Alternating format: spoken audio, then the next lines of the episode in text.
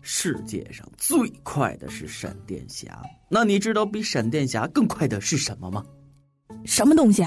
冬天脱衣服钻进被窝时的南方人。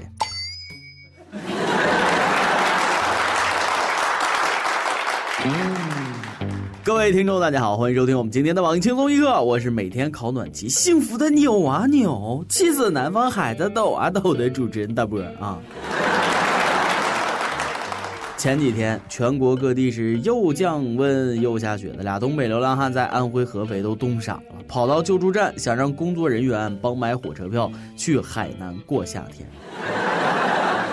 你知道人救助站就是认真负责，帮他们买了回东北老家的车票，零下三十多呢。我的家在东北松花江上啊。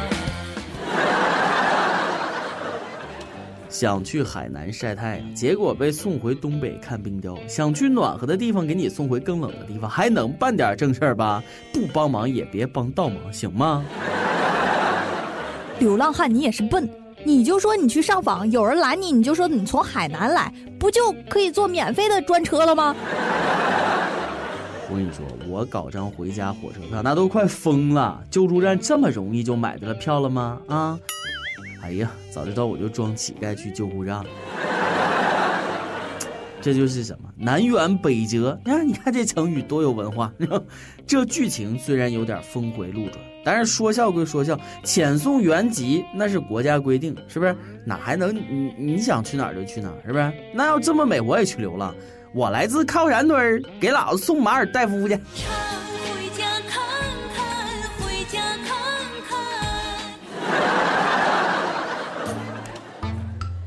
我跟你说啊，刚从南方回来啊，没暖气，那屋里冷，每天晚上我都得把被子折起来一块压在脚底下，不但暖和，还很有安全感。被子折一块还够盖吗？你得是有多矮啊？为啥这几天这么冷啊？你想想，现在啥啥都贵，啥啥也不降价，那就只能降降温了呗啊！在这种季节，女神腿上的丝袜那叫黑丝。女汉子腿上的丝袜，那就只能叫秋裤了。千万别以为鸦片是世界上唯一粘上就脱不了的东西。这种天你敢粘一下秋裤，你试试啊！你粘完了你再脱掉试试，你试试。天冷秋裤该穿就得穿啊，别总怕别人耻笑。你冻坏身体是自己的吗？一定得把秋裤裤腿扎到袜子里，秋衣扎到秋裤里呀。与众不同最时尚，跳舞肯定棒。很多人，尤其是女孩，都不爱穿秋裤，为什么呢？啪啪啪的时候被男朋友发现穿着一条秋裤，多尴尬呀！我跟你说，这还不是真爱，在真爱面前，就算是穿棉裤那都没啥。真正在乎你的人只会骂你，这么冷的天为啥还不穿秋裤呢？啊！而且穿秋裤怎么就影响啪啪啪了？你不觉得更有情调吗？来吧！撕烂我的秋裤！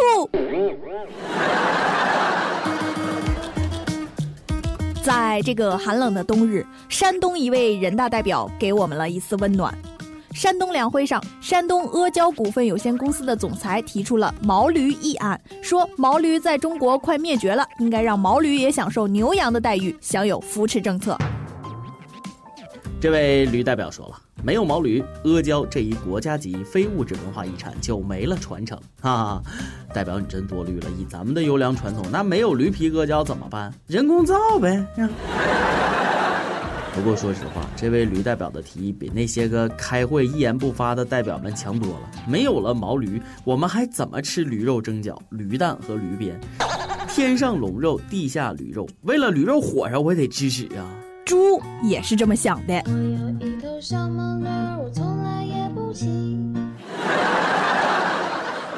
说到驴肉火烧，我想起前段时间有个新闻，搞得我差点辞职呀。杭州一卖烧饼的大叔一年能挣八十多万，去年在杭州买了套二百二十多万的房子，又给儿女一人买了一辆奥迪。行行出状元，卖烧饼的武大郎放在那儿就是成功人士，有房有工作有漂亮媳妇儿。兄弟是公安，你别管潘金莲怎么样，反正武大郎那是自食其力，独善其身，不比你们这帮人强多了。你有房吗？创业了吗？美国最近举办了一个吃鸡翅大赛，比赛的冠军在二十分钟之内吃掉了四百四十四只鸡啊吃，啊，猪都吃不了那么多。哥们儿，你吃完你飞起来了吗？小鸡小鸡小鸡小鸡小鸡小鸡呱呱叫。千万不能让朝鲜人知道这世界上还有这么一个黄鼠狼都崇拜的人啊！我估计这哥们儿这辈子都不想再碰鸡了。每日一问：你有猛吃东西的奇葩经历吗？跟我们分享分享。别这么猛吃东西啊！啥东西也别连着吃嘛，对不对？对身体不好。前段时间，人浙江金华就有一个小伙连吃了七天雪菜面，结果亚硝酸盐中毒。就现在这食品安全，怎么能老盯着一种东西吃呢？要全面的、多样化的，多种毒素均衡吸收嘛，逐步提高自己的抗毒性。啊，没事儿，你就就就多吃点大蒜，解解毒。跟人聊天的时候，你就这样式的。别人问你就说是蒜蓉味的口香糖。两个月前，山东往韩国出口了两千两百吨大蒜，结果被韩国全给退回来了，因为质检不合格。行，思密达啊，算你狠！蒜农们不要慌，大蒜返回的时候重新包装，打上韩国标签，出口转内销，装蒜成功了。说不定能在国内卖好几十块钱一斤呢，哈。不过说笑归说笑，你这儿质检合格，到人那不合格，你得反思原因，是不是？什么时候咱们也把人农产品的质量搞好了，把眼睛都擦亮了，不合格的都 pass 掉，那也算你狠。我说算你狠，善用无辜的眼神。哎呀，说到算你狠，重庆一个高中那真是太狠了，期末考试让家长过来监考，你讲讲吧啊。你在那答卷子呢，一抬头，你爸妈跟那瞅着你呢啊，会的题都做不出来了，不会也得装作全会的样子呀。老师也怕遇着脾气不好的家长啊，看着儿子不会做，那当爹的咣就一脚就蹬过来了。爸，就是那人，对对，穿黄衣服那个，帮我瞄一眼，他选的啥？呃，儿子，这题选 B。好的吧。如果我当年是家长监考，你知道我最担心的事儿是什么？知道吗？世界上最遥远的距离就是未来的丈母娘和老丈杆子监考着自己，而我却只能叫叔叔阿姨呀。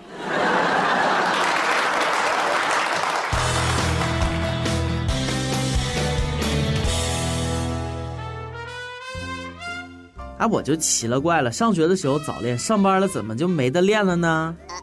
福建厦门一公司为解决上班狗找对象难的问题，出了一个新规定：办公室内部恋爱的单身男女领结婚证，公司就奖励新人一万元；失恋的员工一个月内带薪休假两天。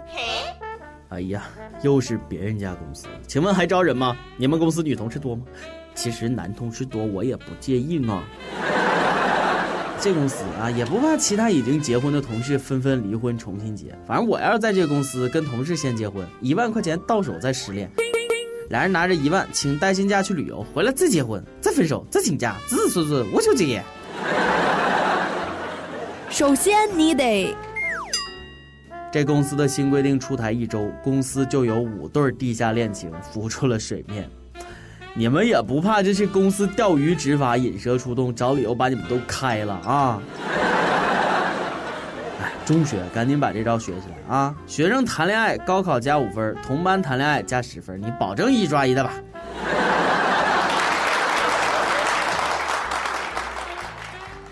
每日再问，你还听说过哪些公司的奇葩规定？也跟我们分享一下。今天你来 UP 榜。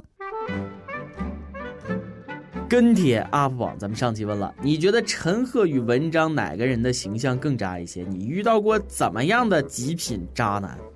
广西一位友觉得文章更渣，宁愿看曾小贤傻笑犯贱，也不想看渣男矫情扮演深情男。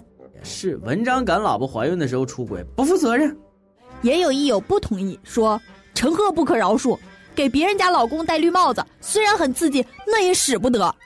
这位友，你真是太善良了。你知道隔壁老王是多少人的梦想吗？沈阳一位友说：“和以前的对象分手，跟我要在他家吃饭的饭钱，算渣男里的渣男不？你就知足吧啊，没跟你要过夜费就不错了，办事不累啊，开房钱你也得摊一半，还有青春损失费呢。一首歌的时间，远离渣男，来听歌吧啊！一游笑笑说了，我想点一首张宇的《小小的太阳》送给宋婷婷，她一直在犹豫要不要做我的未婚妻，每天我都备受煎熬的等待着。年关将至，六号她就要回来了，希望这首歌代表我的心思，让她听到。希望轻松一刻放出这首歌，如果她同意了，我一定会把喜糖寄给你们。如果轻松一刻没能放出这首歌，我天天来留言，希望能如我所愿。好的，以上就是我们今天的轻松一刻，我等着你们的喜糖啊，多寄点。我们同事老多了啊！我是主持人大波，咱们下期再会。